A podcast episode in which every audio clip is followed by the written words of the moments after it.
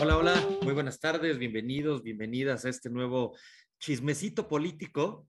Vamos a hablar hoy del Estado de México, vamos a hablar del Estado de México y de lo que se dice, lo que se cuenta, lo que se habla previo a, a esta elección, que prácticamente ya está no calentando motores, yo creo que ya está calientita la, la, elección, a pesar de que faltan varios meses. Morena ya eligió quién va a ser su candidata, que es Delfina Gómez, secretaria de Educación. Eh, la oposición también ya se empezaron a mover las cartas. El PAN ya anunció a Enrique eh, Vargas del Villar. Eh, el PRD también ya anunció a su gallo. El Movimiento Ciudadano, pues medio lo quieren tapar, pero pues creo que todos y todas sabemos que va a ser Juan Cepeda, quien fuera ya candidato eh, a gobernador por el PRD. Y en el PRI, pues hay una batalla encarnizada para ver quién es el candidato, aunque parece que va a ser candidata a la gubernatura. Para hablar de este tema, de lo que se dice, de lo que se cuenta, como les digo, está Héctor Gutiérrez. Héctor, ¿cómo estás? Isa, ¿cómo estás? Buena tarde, buena tarde a todos los que nos escuchan. Y pues sí, o sea, la batalla por el Estado de México ya comenzó y siempre es el preámbulo de la elección presidencial de 2024, ¿no? Es como eh, el prólogo siempre de las elecciones presidenciales, porque pues es el Estado con el mayor padrón electoral, el Estado con la mayor cantidad de población, el Estado que todo, la joya la corona de este país, que todo el mundo se quiere pelear. Y pues estas elecciones son muy importantes por eso, y ya, ya, ya está bastante calientita. De hecho, en Morena creía, parecía que las cosas iban a calentar porque varios querían ser ahí. Estaba el tema de Higinio Martínez, que quería ser candidato, Horacio Duarte, el alcalde de Catepec, Fernando Vilchis, y bueno, finalmente se disciplinaron todos por Delfina. Pero resulta que la oposición es donde está más caliente el asunto porque pues el PAN tiene su candidato, el PRD tiene su candidato y el PRI todavía no elige, pero pues al parecer por ahora se está cayendo la alianza ahí en, el Estado de México entre el PRI, PAN y PRD. Buenísimo. Yo voy a empezar con todo. Hay, eh, se, rumora, ya sabes, en, el ambiente político, eh, la extrañeza de que sea Delfina Gómez. No porque no ganara la encuesta, que pues, no solamente la ganó, arrasó la encuesta de Morena, sino porque extraña que de pronto en, Morena y, el presidente López Obrador, que suele ser bien atinado en sus decisiones políticas, pues no sopesaran el tema de toda la carga que trae Delfina Gómez, acusada y castigada por cobrar moches en Texcoco, y eso pues pueda pesar en la candidatura entonces me contaban, híjole, ¿y si Morena no quiere ganar el Estado de México? O no que no quiera, o si Morena dice, bueno, pues el Estado de México lo podemos perder. Eh, ¿Qué piensas de esto? Tú, tú ves a Delfina Gómez, que, insisto, lidera las encuestas, eh, las encuestas donde comparas con los otros partidos. Obviamente arrasó la encuesta, pero tú la ves sólida como una candidata y que no le pueda pesar tanto lo que trae eh, pues de, de castigos y de señalamientos. Bueno, es que básicamente un político no señalado en México no es político. Uno voltea a ver a los de la oposición y también traen este, sus, este, pues sus problemitas de fondo, ¿no? Eh, bueno, el tema de, Delfina Gómez, pues no, o sea, se sabía venir que es consentida de, Andrés Manuel López Obrador, de hecho por eso se la llevó a la SEP, la tiene buena estima e incluso la puso por encima del que es el líder histórico de, de Morena, antes del PRD, que es Higinio, ¿no? Que es el, el, líder del grupo Texcoco, del cual pertenece Delfina. Claro que no hablamos de, los moches, estos este, diezmos que se le cobraba a los trabajadores de Texcoco, pues no fue exclusivamente Delfina, era una forma de operar del grupo Texcoco, que eh, así operó cuando era el PRD, cuando desaparece, bueno, cuando dejan el PRD Prisa Morena, o sea, es un modus operandi que se ha hecho en el municipio de Texcoco durante, durante muchos años ya, quizá décadas, y este y bueno, Delfina fue la elegida del grupo Texcoco sobre Horacio Duarte, que es una, persona muy leal al presidente, fue su abogado en el, desafuero, y sobre Higinio Martínez, que es más cercano a Monreal y que quería mucho la candidatura, de hecho, ahí medio hizo berrinche y a regañadientes aceptó, este, la candidatura de Delfina, ¿no? O sea, se veía venir que el presidente tiene, su dedito eligió a Delfina, era su, consentida, su gallo, y, este, y ahí está un poco el riesgo, que quizá si Girio Martínez no dejó Morena, dijo que se va a disciplinar, pero está el riesgo de que no opere, él es el que mueve toda la maquinaria electoral en el Estado de México, él es el, el hombre de la operación territorial, y si decide no mover un dedo o, o no, o no operar del todo para Delfina, pues ahí sí Morena podría estar en problemas, porque el PRI, a pesar de que está muy minimizado electoralmente en todo el país, pues todavía tiene un poder muy territorial en, este, en el Estado de México, ¿no? Todavía tiene bases de apoyo muy grandes ahí, eh, estilo PRI clásico. A mí me contaba alguien eh, cercano al, panismo en el Estado de México, eh, esta, esta, realmente esta sorpresa de, del hecho de, que fuera Delfina. Ellos, bueno, al menos me cuentan, una parte del panismo al menos, creía que la decisión iba a ser más pragmática y, ir quizá por alguien que no tuviera tanto reconocimiento o tanta popularidad como Delfina, que ya fue candidata y eso pues por supuesto le da eh, mucha visibilidad y que fuera más bien con alguien que tuviera menos negativos, ¿no? Una, insisto, una decisión más pragmática. Y bueno, al menos me, contaba esta, esta persona, eh, pues ven con optimismo la, la, elección. Ahora, obviamente para derrotar a Delfina y a Morena, eh, el caso de Higinio, de Higinio Martínez me parece bien importante porque diría aquella clásica canción de Agustín Lara eh, y también que después hizo una, una obra, Vende caro tu amor aventurera. Y me contaban el tema de que Higinio de pronto, pues se podría acercar el PRI a él, este, tratar de, de, de, convencerlo y que les eche una mano. Y entonces el PRI, que es fuerte en el Estado de México, de hecho yo creo que es el lugar donde más fuerte está, o, por, o quizá el único lugar donde, donde tiene fuerza, donde tiene arraigo, donde tiene maquinaria electoral, sumado a, a Higinio, que tiene toda esa parte, digamos, de, del Estado de México, Texcoco, Ecatepec, Chimalhuacán, Nezahualcóyotl, que la, la, conoce y la ha operado, pues podría el PRI ser un candidato, un, perdón, un contendiente bastante fuerte, ¿no? No, no sé, a ti, ¿qué te han contado de esta posible eh, búsqueda del PRI a, a Higinio Martínez? Pues sí, o sea, está este tema de que el resentimiento de Higinio diga, pues me quedo morena, pero bajita la mano, pues hay negocio con el PRI, este, ciertas cosas, que también tiene que ver mucho con los conflictos de Morena, y como bien apuntas, pues Higinio controla todo el oriente del Estado de México, Ecatepec, Nesa, este, Chimalhuacán, toda esta zona conurbada de, del oriente de México, contrario al cinturón panista, ¿no? Que es la zona fresa, por así decirlo, que es Naucalpan, Huizquilucan, este, toda esta zona fifí, eh, Tecamachalco, que, que, rodea el oriente de la Ciudad de México, ¿no? Este, y pues sí, o sea, ese es el riesgo que, que puede enfrentarse. O sea, Delfina sí está medio quemada, que bueno, hay que aclarar que no la sanciona ella el, el línea tribunal porque ellos no sancionan personas, sancionan partidos. Eh, de hecho, más bien quien puede sancionar a, a, Delfina es la Fiscalía Electoral, que por cierto, sí hay, hay una investigación porque el INE, cuando hace esta investigación de, de, de los moches de los diezmos, pues sanciona a Morena porque no puede sancionar a, a, individuos, pero sí da vista a la Fiscalía Electoral. La Fiscalía Electoral, por ley, o sea, por oficio, tiene que abrir este, esta investigación porque el INE le da vista. Entonces, ahorita Delfina no está sancionada como tal, es Morena, pero si la Fiscalía hace su chamba, pues sí la puede sancionar ella, que pues sabemos que lo va a archivar seguramente. Este, si todavía hay archivados casos del sexenio pasado, pues es probable que no, que no le vayan a hacer nada.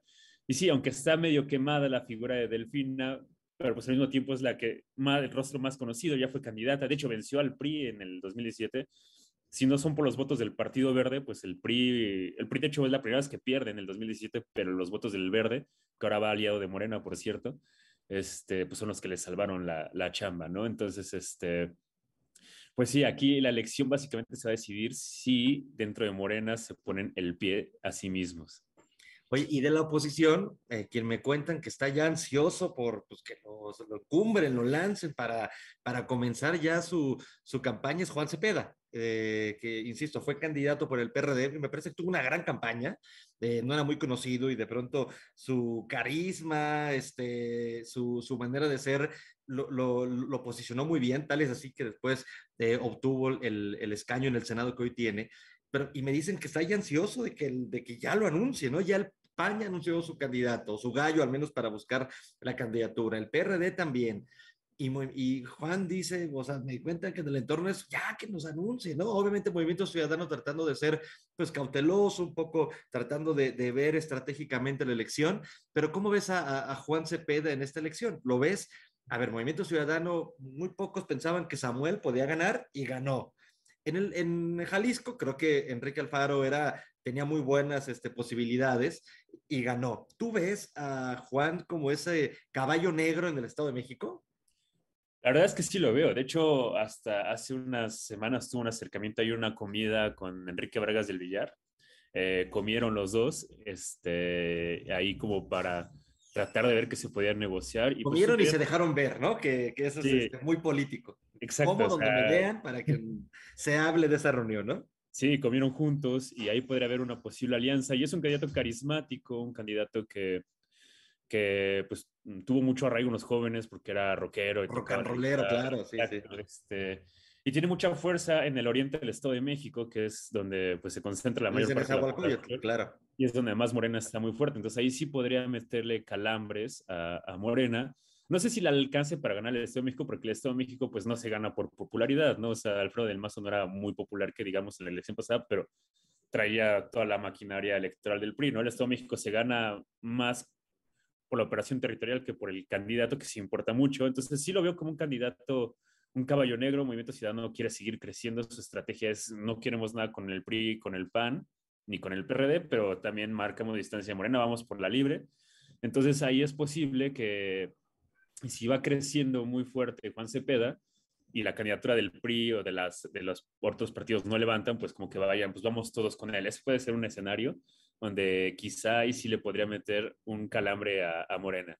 Que, a mí me cuentan del lado de Morena que algo que les preocupa en el caso de Juan Cepeda es que en otros lugares, incluso a nivel nacional, Movimiento Ciudadano, si bien puede no ganar alguna gubernatura, alguna elección, suele restarle votos al bloque opositor, porque es ligado a ese bloque opositor. Sin embargo, en Morena me dicen, les preocupa que Juan em, más bien le quite votos a Delfina por las, digamos, por la, por, por, ser visto como ese candidato de izquierda, ¿no? Podríamos decirlo así, que es, él viene de la izquierda, que si bien Movimiento Ciudadano yo lo identifico como un partido más del centro, pues les preocupa que, que Cepeda, en vez de quitarle votos al candidato de, del PRI o del PAN o de la oposición, de, ese bloque opositor pudiera quitarle votos a, a, Morena y, y, digamos, ayudarle, ¿no? A, a, este bloque.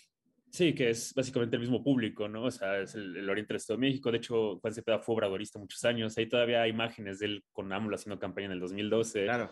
Este, pero ahora, eh, al no ser parte de, de, de, Morena, pues también puede ser bien, bien visto en otras zonas que tradicionalmente pues no han sido de izquierda, ¿no? Hablamos de el famoso cinturón panista, esta zona FIFI del Estado de México que rodea la Ciudad de México, que es donde está Whisky Luca, Naucal, Pan Satélite, este, pues que ahí pueden verlo. Bueno, tal vez no gane ninguno de estos candidatos, pero pues Juan Cepeda lo vemos mejor que la candidata de Morena, ¿no?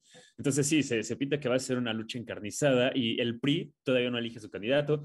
Ahí suena Ernesto Nemer, que fue, es del Grupo Atlacomulco, secretario de gobierno con Alfredo del Mazo y Alejandra del Moral, que también es cercana a ellos y que es un perfil fuerte allá en el Estado de México con también está, hay mucho arraigo.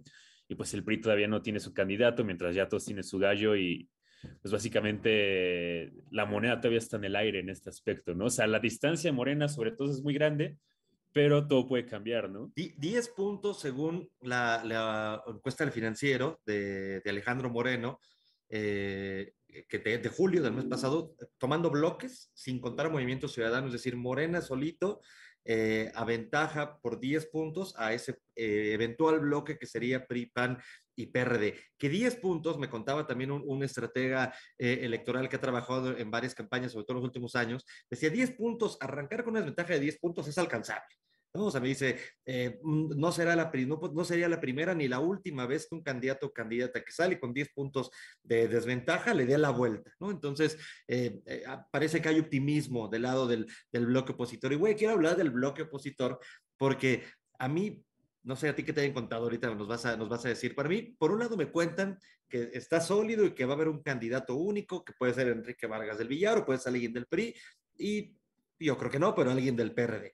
Pero por otro lado, también me cuentan que hay una posibilidad importante, no de que se rompa la alianza pensando en el 24, pero que sí en el Estado de México el PRI vaya con su gallo y el PAN junto con el PRD con su otro gallo, ¿no? En el, PRI, digo, ahorita vamos a hablar del PRI, porque a mí lo que me cuentan es que Ernesto Nemer es muy poco probable que lo sea, sino más bien va a ser alguna de las dos eh, precandidatas, déjame llamarle así. Pero a ti, ¿qué te cuentan del bloque? ¿Sí van a ir juntos? ¿No van a ir juntos? ¿Qué, qué, qué sabes tú? Pues en el PRI están, sí medio les molestó el madruguete del PAN y del PRD, sobre todo del PAN, porque el PRI no va a aceptar que un candidato del PAN los en su bastión histórico, es como es mi casa, no juego de local, yo aquí no voy a permitir que, pues, que pongan un candidato, entonces sí va, sí va, el PRI de que va a llevar su candidato va a llevar, ahí la cosa cómo negocian con, con el PAN y el PRD, como decías, qué tan caro venden su amor el, el PAN y el PRD, sobre todo el PAN, porque el PRD pues ya está muy disminuido en todo el país y en todo, eh, en el Estado de México también. Entonces, ahí qué tan caro venden su amor y este y para mantener la alianza, ¿no? Yo creo que al final sí va a pasar eso, no creo que se, se, se va a medio fracturar y sí va a haber como algunas escapes, va a haber algunas fugas, pero el bloque PRI-PAN-PRD se va, se va a mantener, sobre todo porque es la única posibilidad que tienen de vencer a Morena, porque está la ventaja de 10 puntos, pues sí es muy grande, pero es alcanzable, y además pues va a iniciar la guerra sucia durísimo, que pues vemos el tema de los diezmos de Delfina, que seguramente lo van a, lo van a explotar al máximo, este, están los famosos videos de Peña Nieto que, que trae contra contra colaboradores cercanos de AMLO que también pueden sacarlos durante el contexto electoral y eso pues a, minorar las ventajas, pero también pues Morena también trae lo suyo, ¿no? También puede ahí meter a Lito a la cárcel o hacer un golpe así para tratar de, de igual apuntalar en las encuestas, en las preferencias. Entonces se va a venir unos meses muy intensos políticamente, mucha guerra sucia. Eh, la verdad es que sí hay que preparar las palomitas porque todo esto va a ser este, un cochinero y y pues ya veo venir los memes, las burlas, toda la campaña negra. Eh, la verdad es que se va a poner bastante caliente. Sí no creo que se termine por romper el bloque opositor, pero también el PRI no va a ceder. O sea, el PRI va con su candidata. Yo también creo que va a ser candidata. De hecho, lo más probable es que creo yo que va a ser esta Alejandra del Moral. Es un perfil que no se ve tan mal. Este, eh, es mujer porque además tiene que cumplir con la paridad de, de, de género que INE les impuso.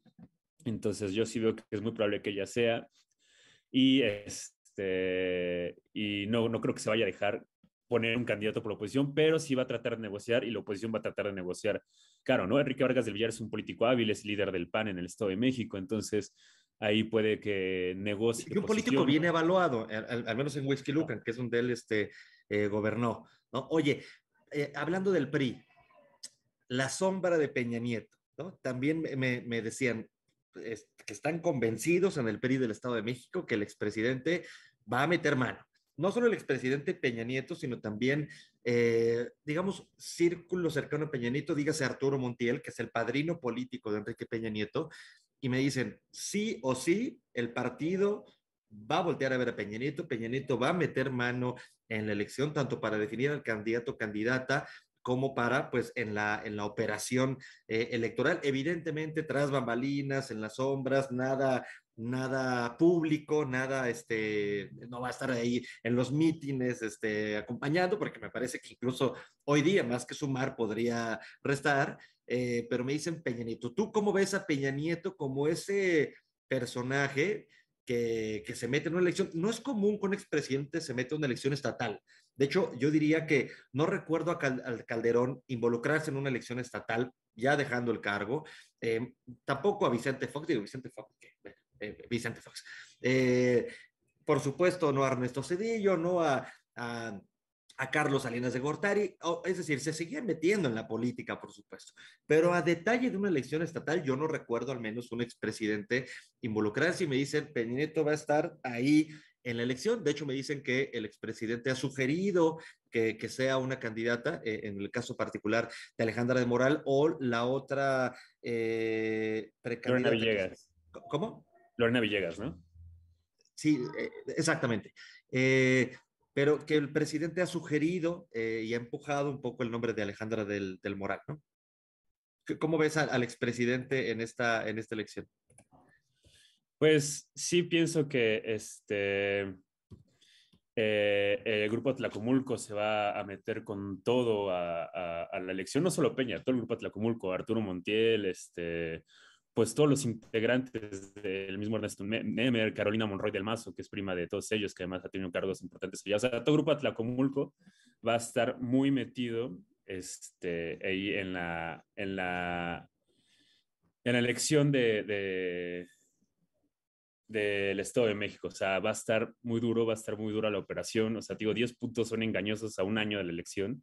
Es probable que se remonte esa ventaja. Eh, recordemos que en el 2017 eh, More, eh, Josefina fue la candidata que iba liderando al principio y se cayó hasta el cuarto lugar. O sea, una encuesta, digo, una, encuesta sí te da una radiografía que va a ser la elección, pero todo es tan volátil que va a, cambiar, que puede cambiar. Es, es Ana Lili Herrera, es la, la otra, eh, la actual diputada federal que también ha, levantado la mano y que también podría ser ella, ella la candidata. Entonces, Alfredo del Mazo. Mucho se ha hablado de los gobernadores que han entregado las gubernaturas de los estados, obviamente en un, en un ámbito de, tras bambalinas, de que eh, o bien operaron a favor de Morena, aunque sean del PRI o de otro partido, o bien que no se metieron y dejaron que las cosas corrieran su rumbo. Eh, del Mazo es un gobernador, pues, eh, que ha sido apapachado por el presidente, se le, se le puede identificar de alguna manera cercano incluso al, al expresidente. ¿Tú, ¿Tú ves a Del Mazo metiendo las manos en la elección a favor del PRI, metiéndolas a favor de Morena, diciéndole, muchachos, el cochinero ustedes se lo avientan, yo no me meto. ¿Cómo ves a Del Mazo? Este, que ha hecho hablar estos gobernadores, pues sí, eran, había gobernadores del PRI que de hecho eran más morenistas que cualquier Morena, pues pienso el caso de Murat, que Murat era el consentido de, bueno, sigue siendo, todavía está en el poder, es el consentido de AMLO, Murat. Bueno, Quirino eh, Ordaz, que le, le, dieron su embajada en, España, este, Pavlovich de Sonora, que también le dieron ahí a Barcelona, puesto, ¿no? Este, claro, Fallad de, de, Hidalgo, que también pues habló de la cercanía, varios, ¿no? Varios y varios que, que de Murat, manera... y, Murat y Fayad fueron los más cercanos, Murat, AMLO parecían más morenos que, de hecho, esta imagen de Murat lleno con otros gobernadores de Morena a dos bocas, pues era este, Duy, esa no es tu familia, pero ahí estaba, ahí estaba Murat. Eh, sí, Del Mazo es un, gobernador que se, que se alineó mucho a, AMLO, que este, sobre todo por los proyectos, eh, el AIFA este, y el rescate del aeropuerto de Toluca, ahí fue vital este, Alfredo Del Mazo y estuvo muy alineado a, al presidente AMLO todas las elecciones. De hecho, hasta cuando hacen este chiste en la torre de control de Beatriz dice, no, menos, como cinco, no sé, bueno, el famoso chiste Peña, el propio... lo famoso fue la cara de López Obrador, ¿no? Este, que yo tengo ese sticker de, cabecera en, mi WhatsApp. Pero, o sea, el problema se burló haciendo su propio primo, así, haciéndose el primazo, pues hasta, le dio risa, ¿no? Pues el caso de Alfredo del Mazo sí es enigmático, porque por una parte es muy cercano a AMLO, muy, este, estuvo muy alineado a, la 4T, pero por otra parte, pues pesa la sangre, ¿no? Y Grupo Atlacomulco, pues es la familia, son sus primos, tíos, este, y yo creo que se va a tratar de mantener un poco al margen. De hecho, no estamos viendo lo que se vio hace cinco años, hace seis años, que ya era el preámbulo, que estaba todo el gobierno federal metido en el Estado de México y el propio Rubiel este, Ávila estaba repartiendo cosas al por mayor y, haciendo campaña todo el tiempo. Ahorita no vemos al Alfredo del Mazo, vemos al Alfredo del Mazo más institucional. Yo creo que no quiere pleitos con el presidente y va a tratar de mantener este equilibrio institucional, pero yo creo que al final sí eh, la sangre llama y pues va a tratar de apoyar ahí a, a Grupo Tlacomulco sin verse muy descarado, sin, sin tratar de meterte. Yo creo que se va a hacer un poco se va a limpiar un poco las manos, pero tampoco va a entorpecer a, a, la familia, ¿no? Al final de cuentas, la sangre llama. Oye, y por último, ya sabes que siempre te pongo una, una pregunta complicada. Esto yo creo que va a ser muy fácil de, de, responder. Mucho se dice, y me lo han comentado gente de la política, porque digo, pues entre, eh, en, las conferencias de prensa son, pues, hablan de una cierta manera y tras, las, tras los micrófonos son más humanos. Me dicen, la elección del Estado de México va a ser un, eh, un no, un cochinero, porque suena como muy, muy demasiado peyorativo, pero tú crees que la elección del Estado de México va a ser sanguinaria, va a ser un, este, una, una cosa de esas que dices que México reflejado en esa elección, que, ¿cómo llena de, pues, no sé, de, de todos los, eh, los, ¿cómo decirlo? Los, las artimañas electorales, compra de votos, acarreo, guerra sucia, de todos para todos, ¿eh? no de un partido, de todos y de todas contra todos y contra todos. ¿Qué nivel de, de, de marrullería estimas en el Estado de México del 0 al 10? 500. Eh, Yo creo que va a ser la, va a ser la elección más puerca este, que vayamos a ver nuestra vida de todos lados. O sea, el gobierno federal va a estar metido ahí hasta la sopa, eh, el PRI obviamente también, vamos a ver mapaches de todos lados, eh, detenciones, peleas, pleitos, hasta balazos, yo creo que hasta muertos. Ojalá que no. Haber, a ser una elección muy intensa. ojalá no, ojalá no, pero pues siempre hay estos incidentes. Yo creo que va a ser la elección más sucia de mucho tiempo y por todos lados, ¿no? O sea, porque el, la, vez pasada pues estuvo ahí metido el gobierno de Peña, pero ahora va a ser el choque del PRI contra Morena durísimo, van a sacar toda la, todo el catálogo de, de artimañas electorales que conocen, o sea, los mapaches ya están afilando las uñas para, para estar este, a todo dar de todos, mapaches, guindas, amarillos, azules, tricolores, naranjas. Va a ser una elección muy, muy sucia, muy intensa. Ojalá no, no haya tragedias humanas que lamentar, pero yo creo que sí va a ser una elección muy, muy, muy sucia porque el PRI se juega la supervivencia. Eso, eso te iba a decir, el PRI se juega la vida en esa elección. Entonces, no, el PRI no se va a dejar morir este, fácilmente, ¿no? Ajá, o sea, va a soltar la mordida como, voy a decir como perro rabioso, pero suena muy feo, pero como defendiéndose, ¿no? Ese, y obviamente, pues Morena, si, si gana el Estado con el, la población más grande, el padrón electoral más grande, pues obviamente se enquista en el poder durante mucho tiempo más. No, no, va a ser imposible sacarlos en el 2024. Y si la oposición quiere tener una oportunidad mínima en el 2024, pues también tiene que, tiene que operar en el Estado de México. Entonces sí va a ser este, la elección más importante en mucho tiempo. Ahí básicamente se define el 2024 y obviamente vamos a ver todo un catálogo de, vamos, va a ser un zoológico, vamos a ver. Eh, vamos, vamos, a, vamos, a, ver mapaches. viejas artimañas electorales y vamos a conocer nuevas, seguramente. seguramente nuevas va a ser un, un, manual de artimañas electorales amigo. Coincido contigo esta vez, sí creo que va a ser una elección que va a ser una chulada, obviamente en el sentido entrecomillado de chulada, porque sí se van a agarrar con todo porque hay un partido que se juega la vida, que es el PRI, en su, eh, eh, en su casa, ¿no? en su tierra, y un partido como Morena que entiende también esta elección como fundamental. Yo creo que va a sufrir Morena con en el Estado de México no va a ser un día de campo, no sé si la gane o no, por supuesto, pero, pero va, a ser, eh, va a ser una batalla que no, no será fácil para Morena, por supuesto tampoco para la oposición si la gana. Bueno, pues muchas gracias a todas, a todos por su, por su atención, por escucharnos, por vernos eh, en cada una de nuestras plataformas y nos vemos la siguiente semana en el próximo chismecito político. Héctor, muchas gracias. Muchas gracias a ti, Isa. Muchas gracias a todas y todos los que nos